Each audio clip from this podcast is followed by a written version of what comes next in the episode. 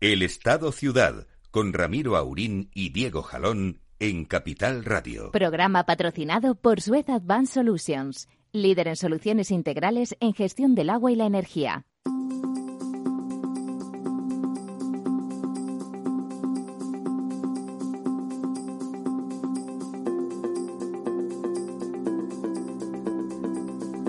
Muy buenos días, amigas, amigos. Aquí estamos, en el estado ciudad. Ver si, si es verdad que esto en lugar de un pueblo grande o pequeño acaba apareciendo un estado, aunque no parece que los designios de nuestros gobernantes vayan por ahí, sino que parece que quieren que se conviertan en varios estados. Todo el estado que es un mito en realidad. Ha ido cambiando la organización la organización de de los seres humanos. Pasó de, grupetes de cazadores, se organizaron reinos después de lo de la agricultura, después aparecieron los denostados imperios, que dicho sea de paso, siendo denostados y probablemente brutales muchas veces como el resto de la humanidad, resulta que alrededor de esos imperios se han creado las civilizaciones más importantes que en el mundo han sido. Y después, como había que construir los estados-nación, como no sabemos hacerlo de otra manera, nos dedicamos a decir que todo lo anterior había sido horroroso. Y ahora figura que lo del Estado-Nación es la panacea. Bueno, pues va a ser que no. Y de hecho, ahora estábamos intentando ir hacia construcciones de un orden racional superior, ¿no? Como por ejemplo la Unión Europea, una Europa, una, un lugar donde los derechos de los ciudadanos y las condiciones de vida lo más favorables posibles fuera lo que rigiera eh, la forma de gobierno. Bueno, pues ahora resulta que en nuestro país estamos empeñados en que cada 28 kilómetros cuadrados habría que construir un Estado porque si no, no se está respetando los derechos de alguien. Por no entrar, que no vamos a entrar, en que un adolescente que acaba de descubrir su sexualidad puede ir, al, puede ir a la comisaría a cambiarse de género y, decidir que es otra cosa, aunque luego, como se dé cuenta de que, de que igual no lo tiene claro, tarda bastante más en recuperar su condición anterior, pero insisto, eso lo vamos a dejar porque daría para mucho y tampoco llegaríamos ningún sitio. Bueno, después de esta melancólica meditación de media mañana en ya entrados en el verano, ¿qué tal, don Lorenzo? Pues eh, muy bien, don Ramiro, pensando un poco en esa reflexión sobre el Estado-ciudad, ¿no? Y el concepto, porque ha entrado por el concepto más de Estado y no tanto por el de ciudad, ¿no? Ciudad es donde habitan los ciudadanos. Los ciudadanos... Europa quiere ser una, una, Europa de ciudadanos. De ciudadanos. No, por eso, por eso lo decía, ¿no? Es donde habitan los ciudadanos. Y ser ciudadano implica muchas cosas, más allá que habitar en una ciudad, ¿no?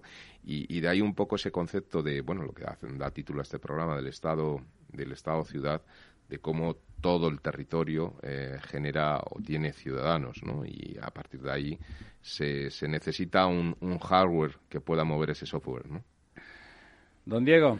Pues aquí, aquí estamos. Eh, bien, eh, es, está claro que, que, el Estado en España ahora mismo pues está un poco en está en mal estado. En mal estado.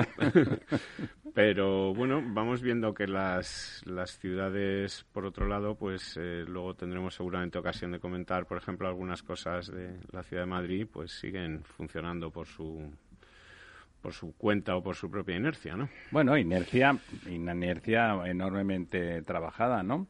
Eh, por ejemplo, no es casualidad la, las civilizaciones que, que mantener una ciudad sofisticada en funcionamiento es desde hace muchos siglos una cosa compleja. Cuando cae el Imperio Romano y los ostrogodos se hacen con Roma y tal, al cabo de muy poco se van a Rávena y cambian de capital y la, diferencia le aseguro que era descomunal, pero mantener en funcionamiento una ciudad de un millón de habitantes como tenía aquella Roma, eh, con servicios públicos y relativamente, no, sin relativamente, con una sofisticación grande, era difícil. Y desde luego los godos no estaban preparados para ello, tenían que ir a, cosas mucho más pequeñas. La prueba es que, en cambio, donde se mantiene esa civilización, en el Imperio de Oriente, Constantinopla, pues llegó a tener también durante muchos, durante siglos, eh, un millón de habitantes, por decir que era una cantidad de habitantes descomunal para, para aquel entonces. Exigía un nivel de sofisticación, de técnica, de mantenimiento, de cuidado. Ser ciudadanos como decía don Lorenzo, es una cosa que exige un nivel alto de civilización. Es muy difícil que los habitantes de, un entorno que, sean ciudadanos, porque ser ciudadanos exige un nivel de civilización alto, no solamente la voluntad eh, política, que también es un constructo complejo y que no se llega a él de forma inmediata. Entonces, cuando en Europa nos aproximamos, trabajamos lenta, trabajosamente, llevamos más de medio siglo en esa película. Eh, queremos construir una realidad racional y ciudadana de orden superior. Eh, es una abstracción nueva, mayor, que exige más civilización y, claro, algunos que tienen no, no llegan ahí como los godos y tienen que ir para atrás, ¿no? Tienen que ir para atrás a, modelos más casi medievalistas, casi más medievalistas y bueno, y románticos, una mezcla extraña entre, entre Edad Media y romanticismo. Eh, los mitos nacionales son mitos románticos que, que sirven en un momento determinado para descomponer descomponer los imperios y el tránsito del imperio, digamos, a, un, constructo como Europa, que tendría el tamaño de un imperio, por decirlo de alguna forma, no es, no es automático. ¿eh? Tiene, y hay un pequeño, hay una fase intermedia, un, un, rellano, que han sido los estados-nación.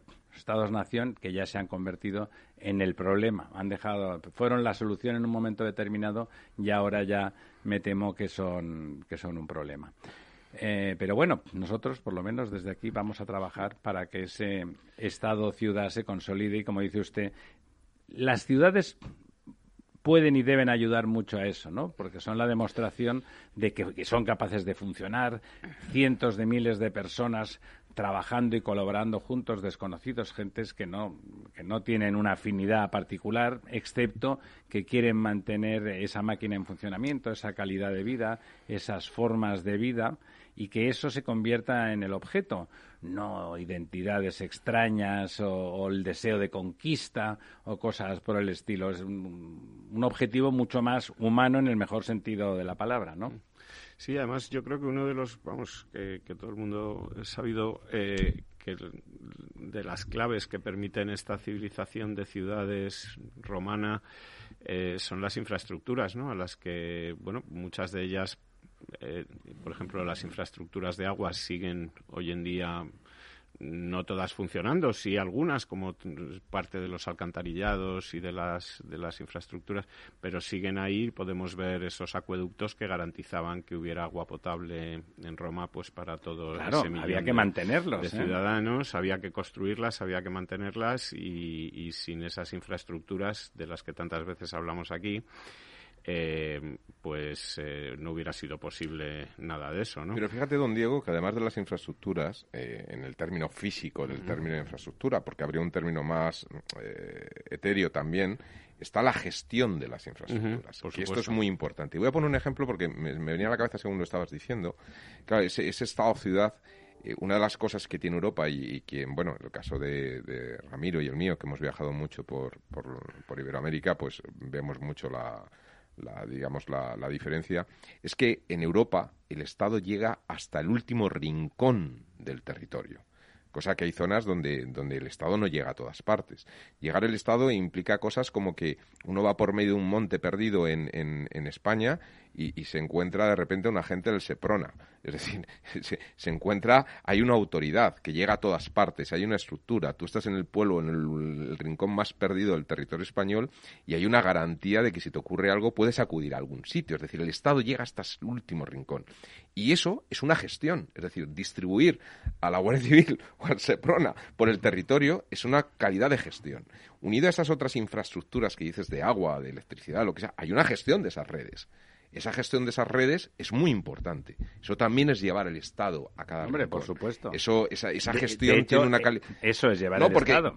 A veces pensamos que con que exista ese acueducto ya tenemos agua. Pues no, bueno, mira, no, el acueducto... lo tenían los ostrogodos y al cabo de cuatro días se fueron a Adiós, Rávena porque, no había gestión de ese acueducto. Efectivamente, Miraban y ¿no? dicen, ¿por qué no sale el agua? Entonces el romano de Al le decía, no, es que allá arriba, como ha llovido mucho, normalmente se acumula la arena, tienen que ir la cuadrilla y tiene que limpiarlo y tal, y no sé qué. Y en el ninfeo donde se capta el agua, pues también Entonces hay un tiene que haber la cuadrilla que va, tiene que haber el que da la orden de que vaya la cuadrilla. Tiene que existir la Y cuadrilla. tiene, ¿eh? no, no, tiene que haber alguien que sepa que haciendo eso se soluciona el problema. Claro, claro.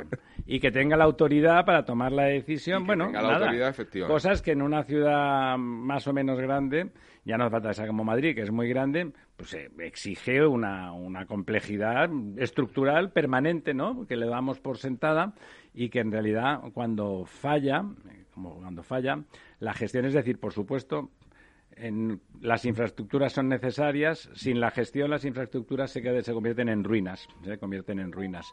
Eh, cuando ya uno cree Primero que- en esculturas y luego en ruinas. Sí, cuando uno no cree que, que ya que sean necesarias ni las infraestructuras, ya el problema empieza a ser eh, francamente grave.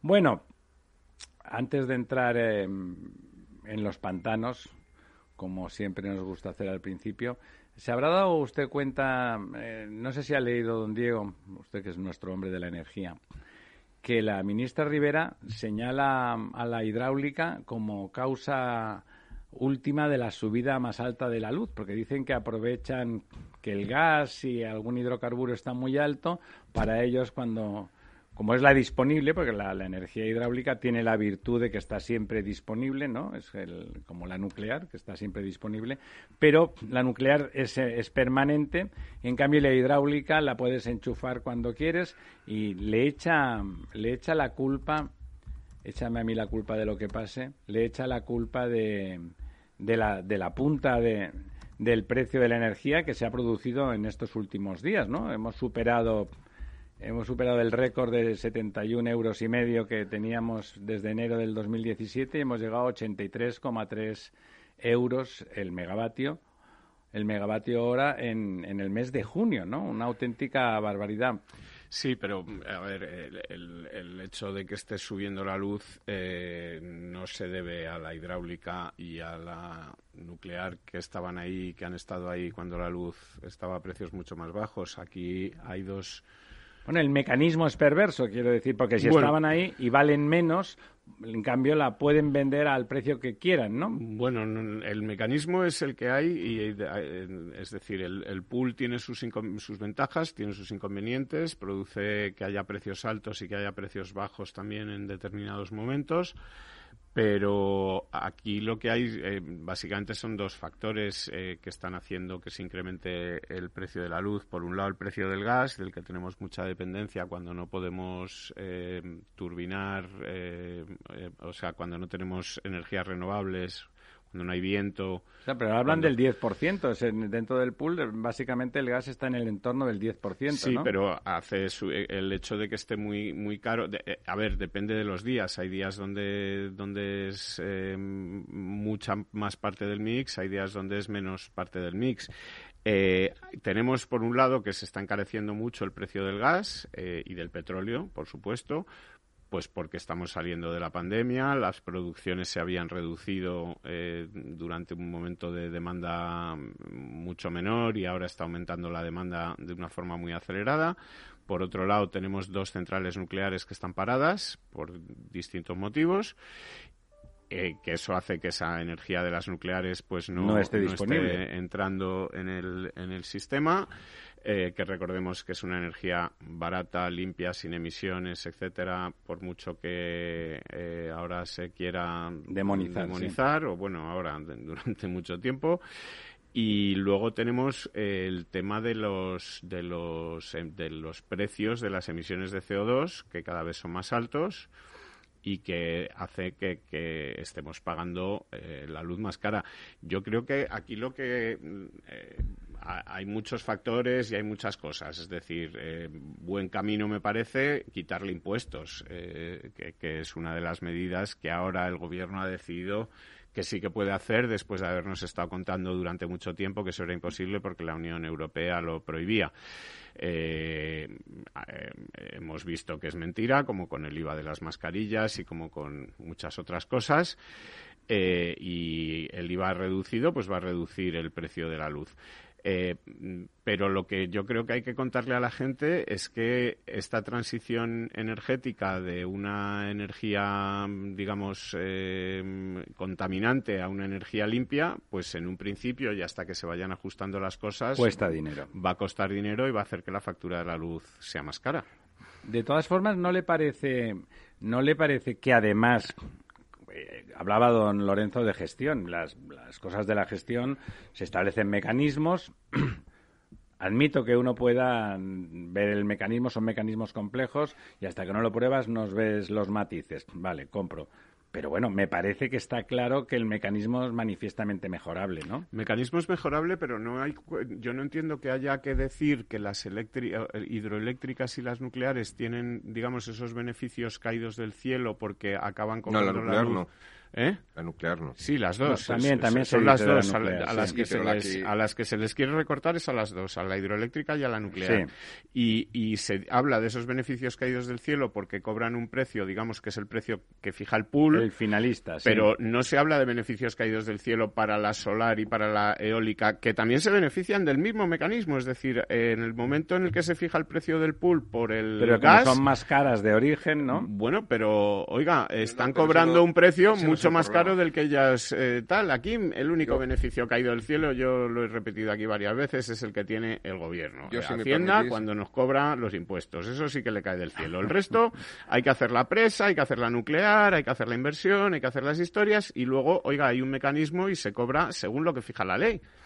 Sí, no. De todas formas, yo, yo si me lo permitís, yo, yo, voy a rebatir un poco el, el, discurso de la, de la ministra, si me lo permitís.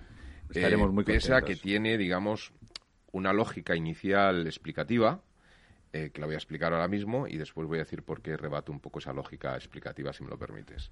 Eh, claro, lo que trata de decir con, con esa acusación, digamos, entre comillas, hidroeléctrica, es que ella lo que plantea es decir, bueno, tal como funciona el sistema de precios, en el pool, pues entra primero la hidráulica, entra después todas las renovables, digamos que entran a coste cero, precio cero, y a partir de ahí, en función de la demanda, es decir, imaginemos que se produce en un día por hidroeléctrico y por, por eh, renovable, etcétera, y la nuclear también entraría, imaginemos que se produce 80 y consumimos 100, por los otros últimos 20 hay que ir a gas o, a, otras fuentes, y eso es lo que marca el precio, es decir, en función de en cuánto están los precios internacionales. Claro, ¿qué ocurre? Que si los precios internacionales han subido, el precio es mayor, pero sería mayor todavía si la demanda es mayor. Entonces, claro, si yo soy una eléctrica, digamos, digo, bueno, como yo estoy produciendo eh, hidro, estoy produciendo también en una combinada con gas, etcétera, no sé qué, cuando llevo que el precio ha subido, lo que hago es que le saco menos, menos, eh, Agua, produzco menos con la hidráulica, eso provoca que suba el precio y luego ya, como se hacen las subastas de un día para el consumo del día siguiente, al día siguiente levanto el agua y estoy vendiendo el precio del agua al precio cerrado ayer con un precio, digamos, de, gas, que es más alto por los mercados. Es decir, eso tiene una lógica. El problema está en que eso que podría ser verdad si hubiera un único productor de electricidad.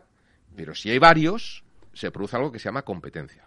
¿Y se produce la competencia están de acuerdo? Claro, no, no, no. entonces, entonces, entonces, podría ocurrir, es decir, para que eso que dice la ministra ocurriera, tendría que haber una colusión entre los operadores, es decir, tendría que haber un acuerdo para que todos operaran de la misma manera y manipular de esa forma el precio de la energía. Eh, eh, como además, eh, como esto es un mercado cerrado, lo cual, sí, pero entonces el riesgo no es de la hidráulica, el problema no es de la hidráulica, el problema es que no hay libre competencia o no hay una competencia transparente, etcétera. Que a mí, a priori, eso me extraña. Me extraña porque, entre otras cosas, hay pocos oferentes. Cuando hay pocos oferentes principales, quiero decir grandes, ¿no? La teoría de juegos nos demuestra que la colusión no es posible. Es decir, que puede ocurrir en muy corto plazo, pero después esto se rompe. Es decir, hay parte del dilema del prisionero, es decir, hay incentivos a traicionar, digamos. Entonces, eh, yo creo que en este caso, que además se compite por cantidades, esto se estudia mucho en los oligopolios, esto no es la competencia de la Cournot por precio, donde podría haber un incremento de precios y demás. Aquí se está compitiendo a la Beltran, ¿no? que es, que es por, eh, por, por, por, cantidades, no por precios. Y por tanto, el, el, precio resultante, salvo que hubiera una colusión realmente, un acuerdo ahí oscuro, es el de libre competencia. Es decir, yo creo que el sistema de subastas no necesariamente eh, tiene que no funcionar. Es decir, que el sistema, desde un punto de vista teórico, tiene una lógica formal eh, impecable. Otra cosa es que se produzcan colusiones entre los, oferentes de electricidad, los productores de, electricidad. La culpa no sería de la hidráulica, serían de esos, eh, digamos, esa colusión entre los, productores, que, insisto, yo creo que no existe. Y, lo creo simplemente porque el sistema en el que está establecida la competencia se generan muchos incentivos a que si acuerdan en que vamos a subir el precio y no producimos la hidráulica, eh, enseguida hay uno que va a hacer cuentas y va a decir, pues ahora yo le traiciono, produzco la hidráulica y lo vendo más barato, pero me lo vendo yo todo porque expulso al otro que está esperando a. Pero como la hidráulica la tienes y la tienes guardada siempre, o sea, no tiene, no, no, no, pero da igual, no es muy rentable vender más pero barato. subasta, subasta. Imagínate que tú y yo somos los productores. Imagínate que tú y yo tenemos capacidad de producir 20 de hidráulica, 20 de renovable y, y 20 de, combinado con gas, etcétera. Es decir, entre los dos somos capaces de producir 120. Imagínate que la demanda es 100 eh, en estos momentos. Y tú y yo acordamos que vamos a producir solamente 10 de hidráulica, cada uno, para que nos vendan los 20 de combinado que tenemos y con la subida del mercado internacional y la demanda, etcétera, lo vendamos a precio máximo. En el momento ya hemos acordado eso, pero después tenemos que jugar a la subasta. Y yo cojo y te traiciono, te engaño y meto los 20 de hidráulicas que yo puedo producir. Te, te, he expulsado del último tramo, has metido el resto todo en gratuito y yo al precio del último tramo he vendido todo. Digamos que te he engañado, me lo llevo todo. Me lo llevo más barato, pero es como gana la, gana la, gana la banca, ¿no? O sea, arrastro con todo el dinero de la mesa.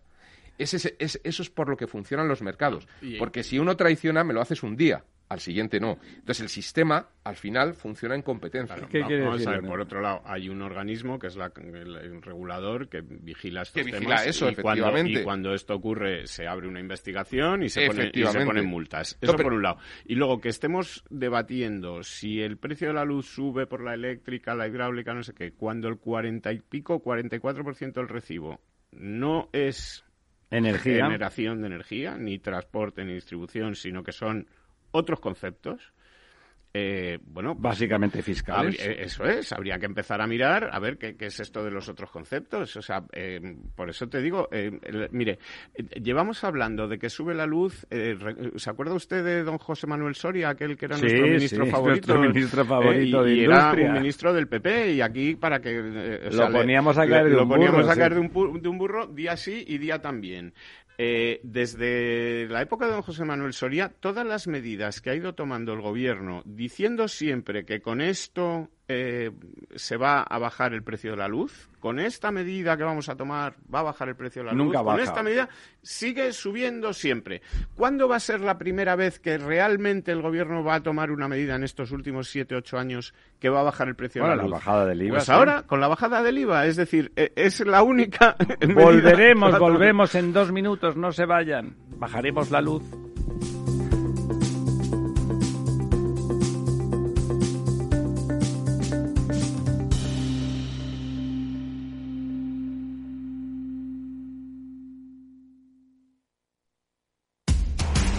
Información, análisis, previsiones, recomendaciones, todo lo que necesitas saber para tomar tus decisiones de inversión en Mercado Abierto, de 4 a 7 de la tarde con Rocío Arbiza, Capital Radio.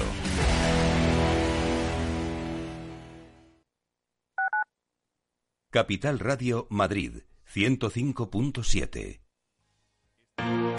Si eres emprendedor, empresario o autónomo, en negocios de carne y hueso encontrarás todas las claves para hacer crecer tu negocio. Cada miércoles de 1 a 2 de la tarde en Capital Radio, con Mariló Sánchez Fuentes. Esto te estás perdiendo si no escuchas a Luis Vicente Muñoz en Capital, La Bolsa y la Vida. Xavier Ferraz, profesor de ESADE. Europa no lo ha hecho y el problema ahora lo tenemos aquí, ¿eh? porque Europa en este momento no es autónoma en semiconductores. Eso quiere decir que si no nos venden, nos vamos directamente al paleolítico, ¿eh? sin ser alarmistas. No te confundas. Capital, la bolsa y la vida con Luis Vicente Muñoz, el original. Capital Radio.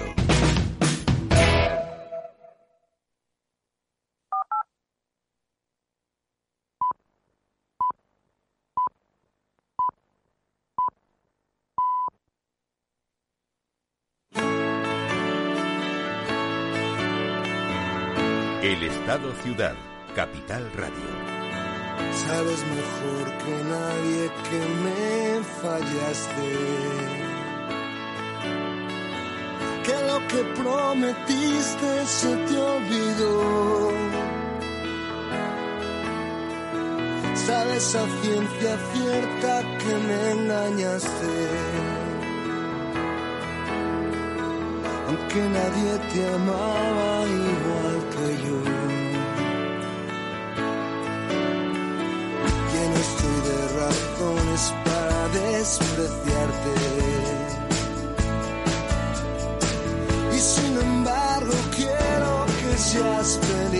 Señores, nosotros también queremos que sean ustedes felices, pero no nos echen a nosotros la culpa de lo que pase y a la pobre hidráulica. Me, decía don Lorenzo que a él le suena también a que en este mundo, en esta España nuestra, que no en este mundo donde los embalses son eh, sospechosos de crímenes de lesa humanidad, pues a lo mejor es que decir que la culpa es de la hidráulica, la verdad es que sorprende el titular, ¿no? La ministra le echa la culpa a la hidráulica del aumento del recibo de la luz.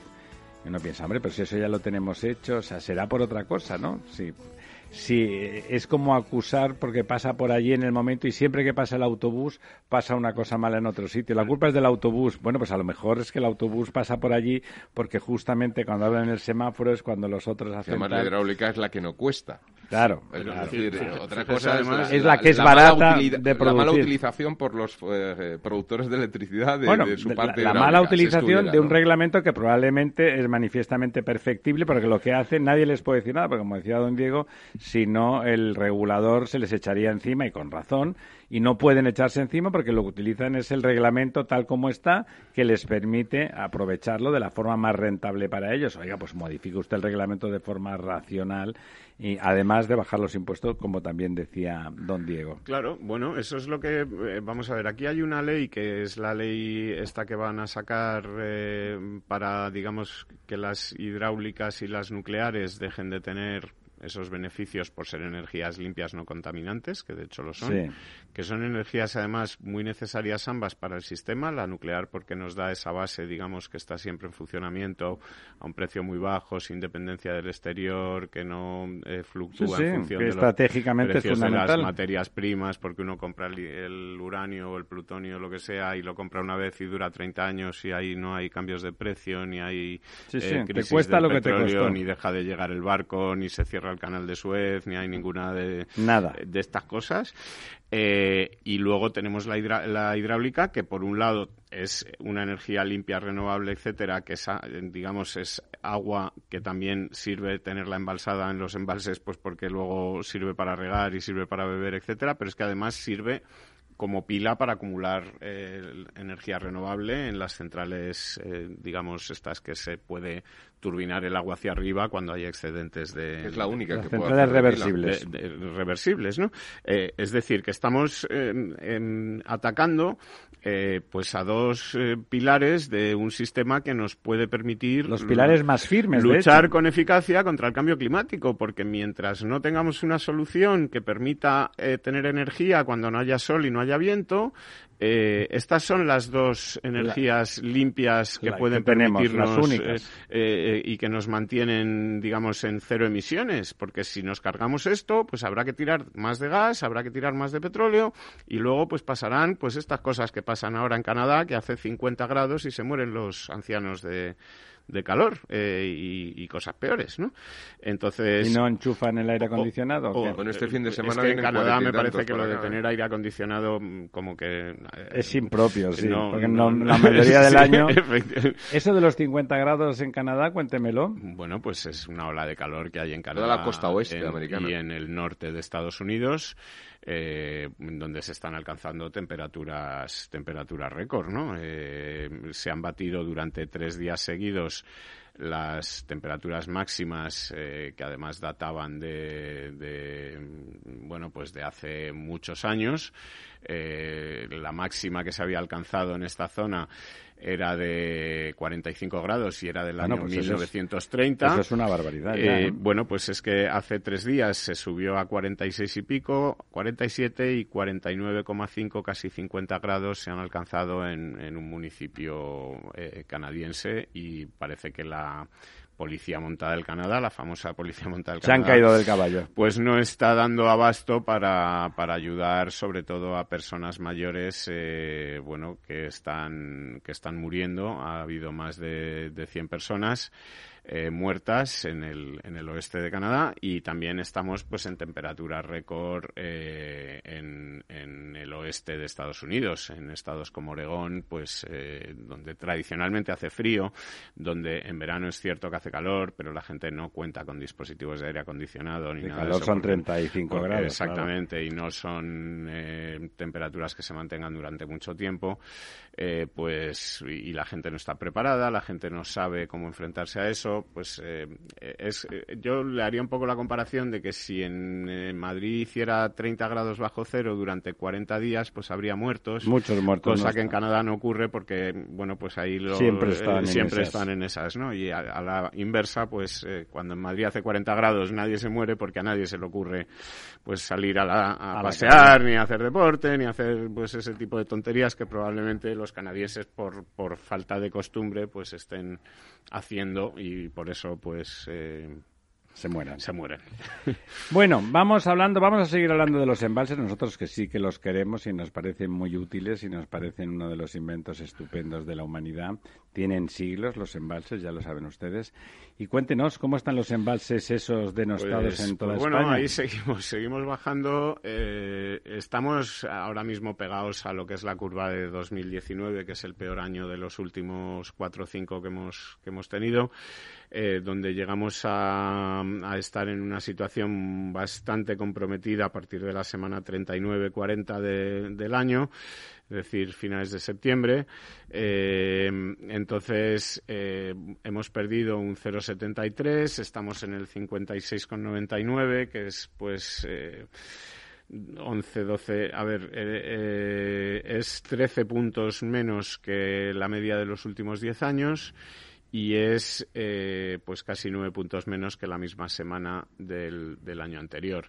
Eh, por cuencas esta vez pues no hay nada que, que, sea buena noticia. Otras semanas hemos hablado de que por lo menos bueno pues la cuenca del Segura subía un poquito, etcétera. Esta semana bajan todas, salvo el Cantábrico Oriental, que es una cuenca muy pequeñita con 73 hectómetros cúbicos que ha crecido un hectómetro cúbico.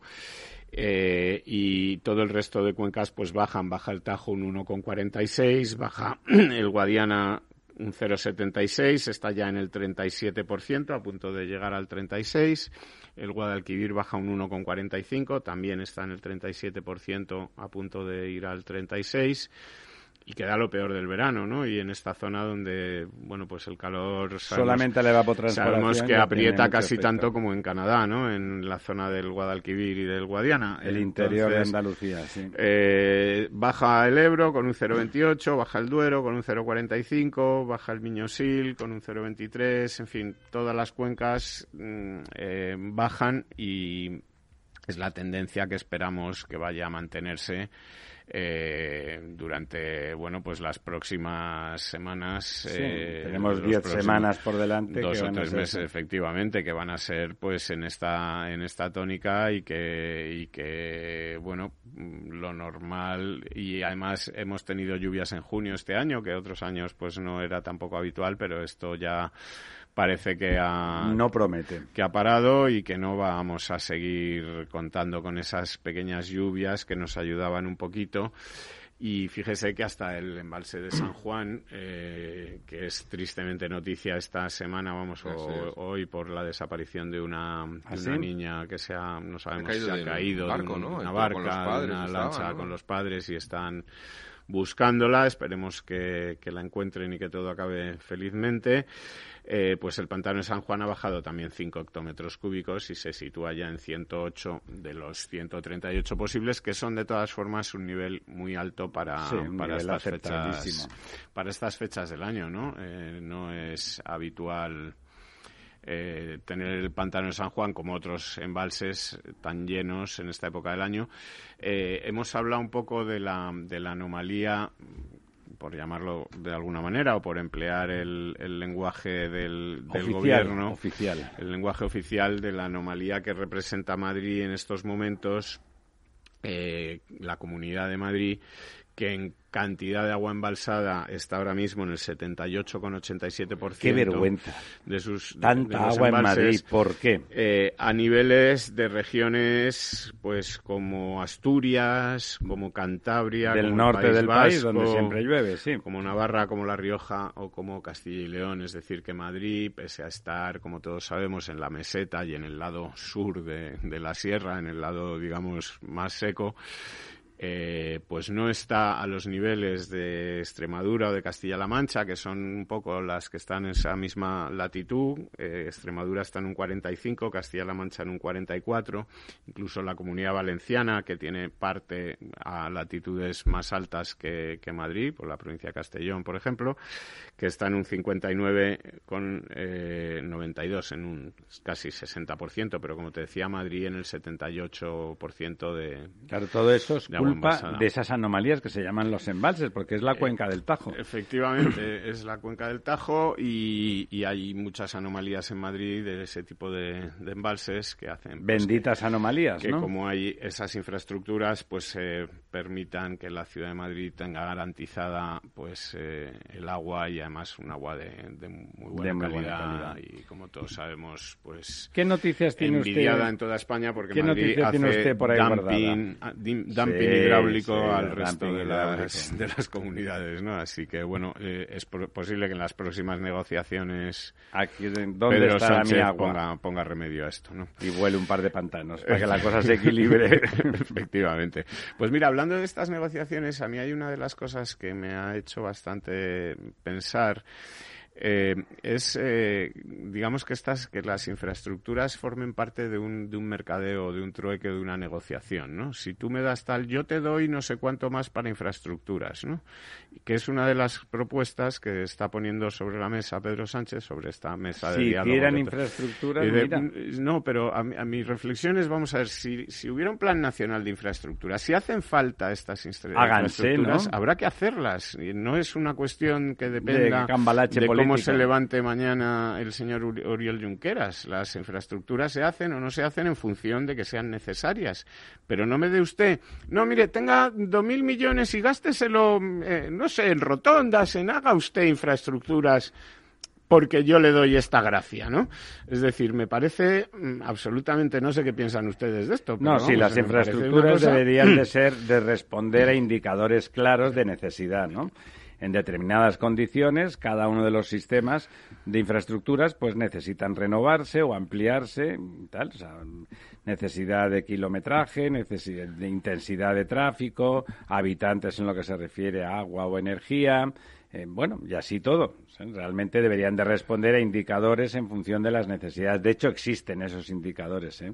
Hay análisis estocásticos que funcionan muy bien para decidir cuándo es eh, necesario hacer inversiones nuevas, ya sea en mantenimiento y renovación, ya sea en construcción nueva. Vamos, que no son cosas de ingeniería y por lo tanto están racionalizadas y están cuantificadas y realmente entrar en eso como una discusión y un cambalache político no tiene mucho sentido, porque eh, en el peor de los casos significaría, que seguramente es la verdad, que, como dice usted, no hay plan, no hay análisis estocástico, no hay indicadores que se estén siguiendo, no hay monitorización de las necesidades para decidir las inversiones, ¿no? Y en el peor pues sería entrar en desequilibrios. O sea, cuando no haces eso, si lo pones como, como discusión política, las inversiones como discusión política, significa que unos políticos eh, regionales o territoriales más hábiles van a conseguir ventajas eh, de calidad de vida y competitivas para sus regiones, cuando e, ese tipo de cosas es lo que no debe de producirse. Claro, pero incluso a la inversa, es decir, si son necesarias estas infraestructuras, Se han de hacer, por ¿quién es el presidente del gobierno para, mm, como estos señores eh, se manifiestan o son tal, le voy a quitar las infraestructuras a los catalanes? Pero ¿quién, qué, qué- qué es esto? No, No, O sea se da por descontado que no es eso, sino que los otros piden unas que Ya, son bueno. más premium y Sí. que entonces como premio, y valga la redundancia, se las adjudican, ¿no? Bueno, en, en todo caso me parece Sí, no, es decir, no es el camino. Que las infraestructuras, en lugar de responder a un análisis estrictamente racional, porque cuestan mucho tiempo y dinero construirse, y tienen que responder a necesidades bien objetivadas. Lo, lo otro es de una frivolidad mm, de un tamaño grande. Hablo de tamaño real, ¿no? Porque ocupas el territorio, ocupas los recursos y ocupas el tiempo de una forma muy intensiva. Bueno, pero es un poco el discurso político que estamos que estamos viviendo. ¿no? Bueno, o sea, es- eh, la segunda parte la acepto, es el discurso político que estamos viviendo. Bueno, no. No, no, Malo. no, no, no, lo que estoy diciendo que es el problema que estamos sufriendo, efectivamente. Ahí está, que cuando hay criterios que no siguen una racionalidad ni, ni económica, ni de necesidades, ni de visión de futuro. A mí la verdad es que me gustaría ver eh, la materialización de aquel informe que salió de, de 2050, ¿os acordáis aquello que salió como anunciando y tal, ¿no? De esas infraestructuras y me gustaría ver los estudios que de alguna forma justifican las necesidades o no de ese tipo de infraestructuras y sobre todo la interconexión de un, eh, quiero decir, 2050 son 30 años Yo por creo delante, que ¿no? ver esos estudios le gustaría hasta los que hicieron el informe ese los también, propios- ¿eh? los que han hecho los Pero, propios vamos, estudios, ya, ¿no? ya les gustaría Pero ten- decir, tenerlos incluso, claro, ¿no? 30, Ya ni verlos. 30 años por delante y, y más en un proceso de integración europea lleva un poco a elaborar eh, planificaciones de integración, ¿no? Es decir, eh, va más allá, es, es algo supranacional, ¿no? Es decir, No, pues si lo que te interesa es el relato estrictamente, pues lo cuentas dentro de 30 Ya, años. pero es el que ni mundo siquiera, sería pero de es que ni siquiera hay ese relato, ¿no? O, o al menos no, no materializado en cuanto a que no, no, se, ha, no se ha dejado explícitamente eh, que, cuál es la idea, digamos, de país que, que se quiere en el año 2050, que, que se va a hacer con, con el problema territorial. ¿Y con ¿Cómo los- se con- llega? ¿Eh? Tú partes de un punto Bueno, pero, pero cero primero... y llegas a un punto 10 y no, no aparecerás allá porque alguien está entre medio y te habla muy bien en- a la orejita, el, el hombre que, que Pero es susurraba los caballos. No, hay que hacer un plan Pero, por de ejemplo, mira, un, tema, antes hemos hablado del tema eléctrico, ¿no? Un tema que a mí me parece vital es toda la interconexión eléctrica con Europa. Hombre, es que la competencia, antes se me ha quedado en el tintero, es la competencia de la que usted hablaba en España con la energía es muy imperfecta, porque si pudiéramos conectarnos con esas 54 centrales nucleares de Francia, resulta que tienen un precio muy esta, muy muy fijo porque no les cuesta más y por lo tanto tienen un margen de venta muy bien hecho, eso afectaría a la competencia Claro, realmente. eh, ¿no? o cosas como, por ejemplo, Europa, la, ¿no? la interconexión ferroviaria, que, que todavía es un tema muy muy pendiente, ¿no? O sea, yo a mí me gustaría poder coger un ave directo Madrid-París, ¿no? Eh, Esto ya sé que implica otro gobierno, otra nación, otras historias y que por el otro lado opinan de otra manera o tendrán sus Sí, criterios. Pero bueno, también la diplomacia está en eso, ¿no? En llegar a acuerdos, en buscar puntos de encuentro, en ver, ¿no? Es decir, que no solamente es el tema económico de la necesidad, la posibilidad o no, la conveniencia o tal, sino que también hay elementos, yo creo que en este sentido, la, la característica peninsular que tenemos, ¿no? Que nos lleva a un extremo de Europa, eh, todo lo que sea ir girando en interconexión de todo tipo de red. De eh, hecho, el AVE ya con- tiene ancho internacional y por lo tanto podría de hecho, se cruzar cambió el ancho para la interconexión, pero yo sigo sin poder pues, coger un ave directo, ya no digo en Madrid, ni, ni, ni En Barcelona, por ni lo en menos, Barcelona, ¿no? que está más cerca, digamos, teóricamente, digo, oiga, me cojo un ave mm, Barcelona-Toulouse, ¿no? Que, que por poner ciudades más o menos próximas y, y con tamaño como para justificar un transporte directo con un ave, ¿no?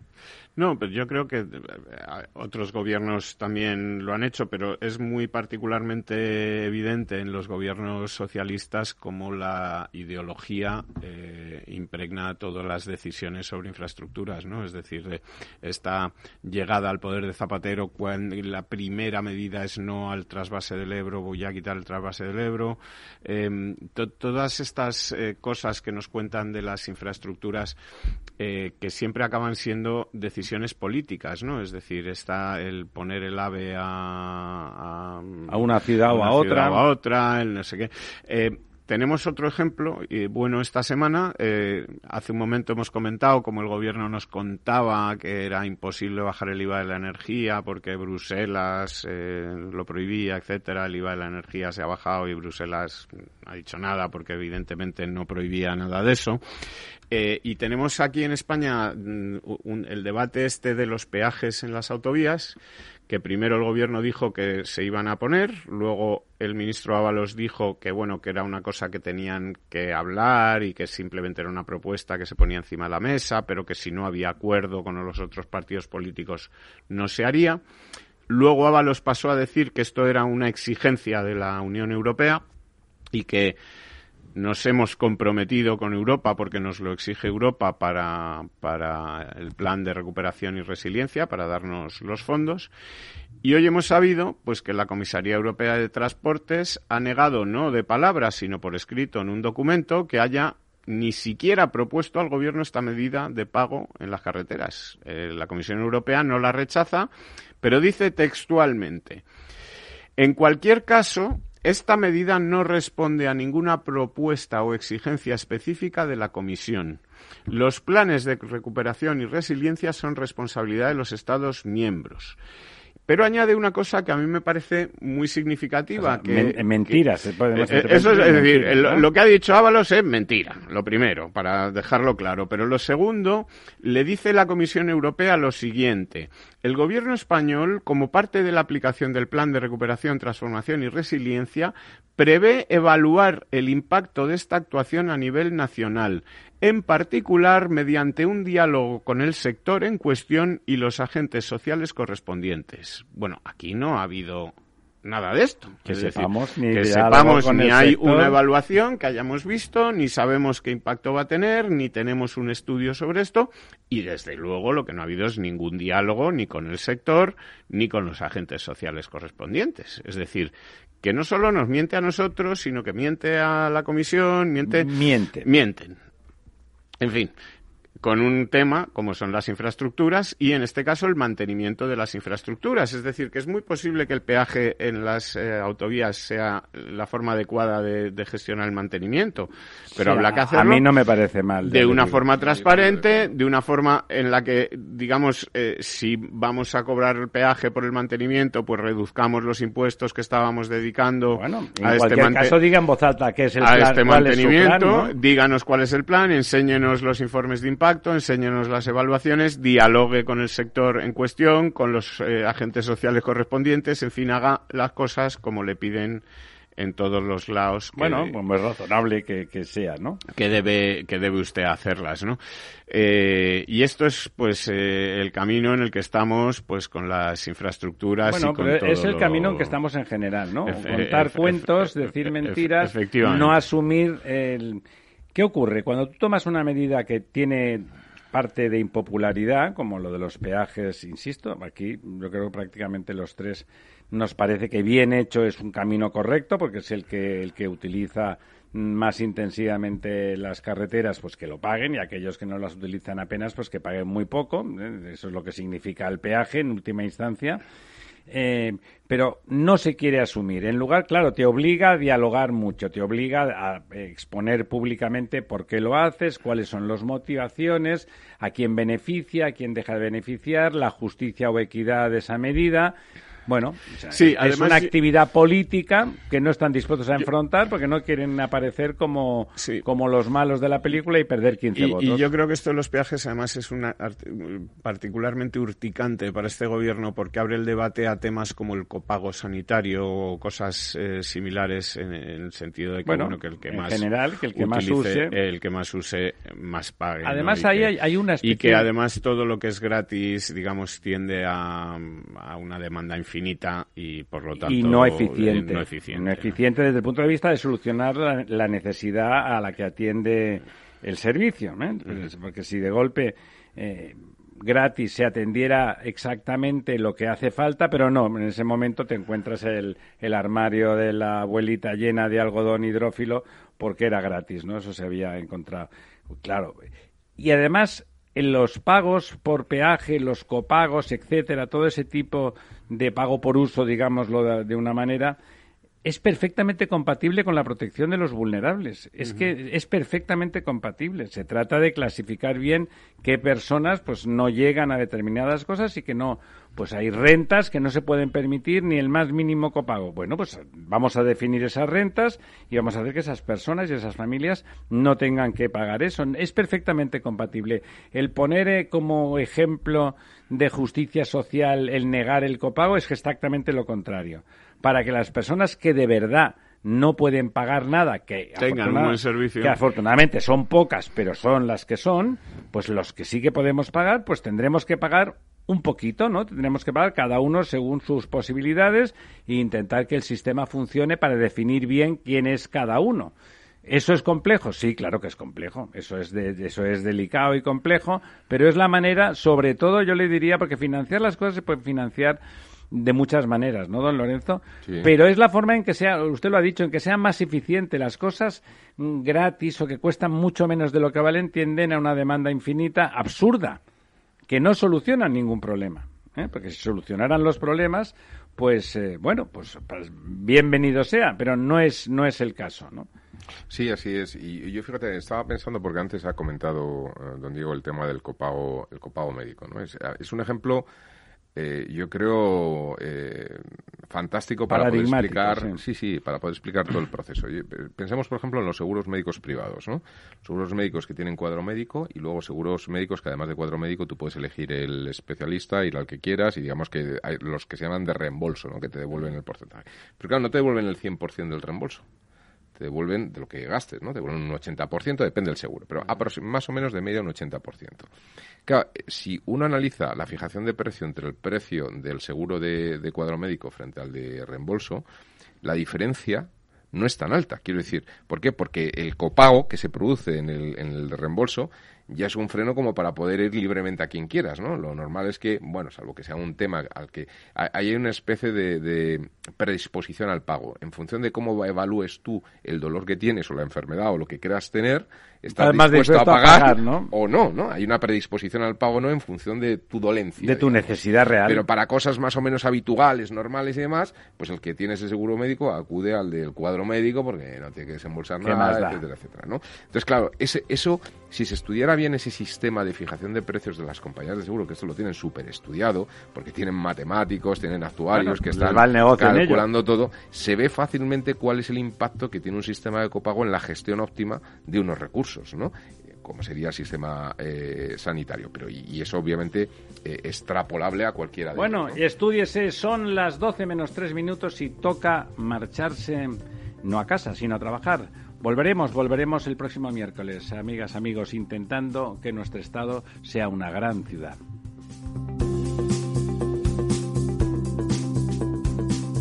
El Estado Ciudad, Capital Radio.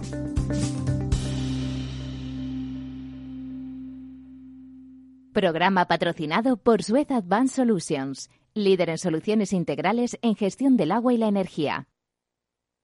Amaneces antes que el sol y conviertes la tierra en frutos y superas plagas y tormentas y viento, granizo y cada día empiezas de nuevo. Eres de una naturaleza especial, por eso hay un seguro especial para ti. Y ahora es el momento de contratar tu seguro de cítricos. Agroseguro, más que un seguro. Tu radio en Madrid 105.7, Capital Radio. Memorízalo en tu coche. Si te gusta la cocina gallega de siempre, en el Mesón Gallego 1 y el Mesón Gallego 2 encontrarás los mejores pescados y mariscos de las costas junto a recetas de la Galicia interior, además de las carnes de Sanabria y los mejores embutidos de Zamora y nuestra terraza. Te esperamos en la calle Muller 35, teléfono 91 579 3623 y en la Plaza de la Remonta 13, teléfono 91 579 0769. Una recomendación del programa gastronómico Mesa y Descanso. Gráficas Naciones. Más de 50 años de experiencia en el sector de las artes gráficas. Apostamos por la última tecnología tanto en impresión offset como en digital y gran formato. Realizamos todo tipo de impresión. Tarjetas de visita, folletos, libros, vinilos, decoración y montaje de stands. Más información en el 91 629 2145 o en gráficasnaciones.es. Disfruta de la mejor cocina gallega en Montes de Galicia. Todo un clásico moderno en el barrio de Salamanca. Disfruta de la variada dieta atlántica, de las mejores carnes y pescados tratados con respeto y transparencia y regados con una de las mejores bodegas de la zona. En grupo, en familia o en pareja, Montes de Galicia te ofrece el espacio perfecto en cada ocasión. Inversión inmobiliaria acompaña al mercado inmobiliario en este nuevo ciclo. Todos los jueves de 10.30 a 13 horas, el inversor encontrará las claves para realizar su mejor inversión. La mañana de los jueves en Capital Radio tomamos el pulso al sector inmobiliario. Noticias, análisis de mercado y debates donde los protagonistas del sector podrán contar en primera persona los retos a los que se enfrenta el ladrillo. Inversión inmobiliaria pone la voz al sector inmobiliario. Aquí, en Capital Radio.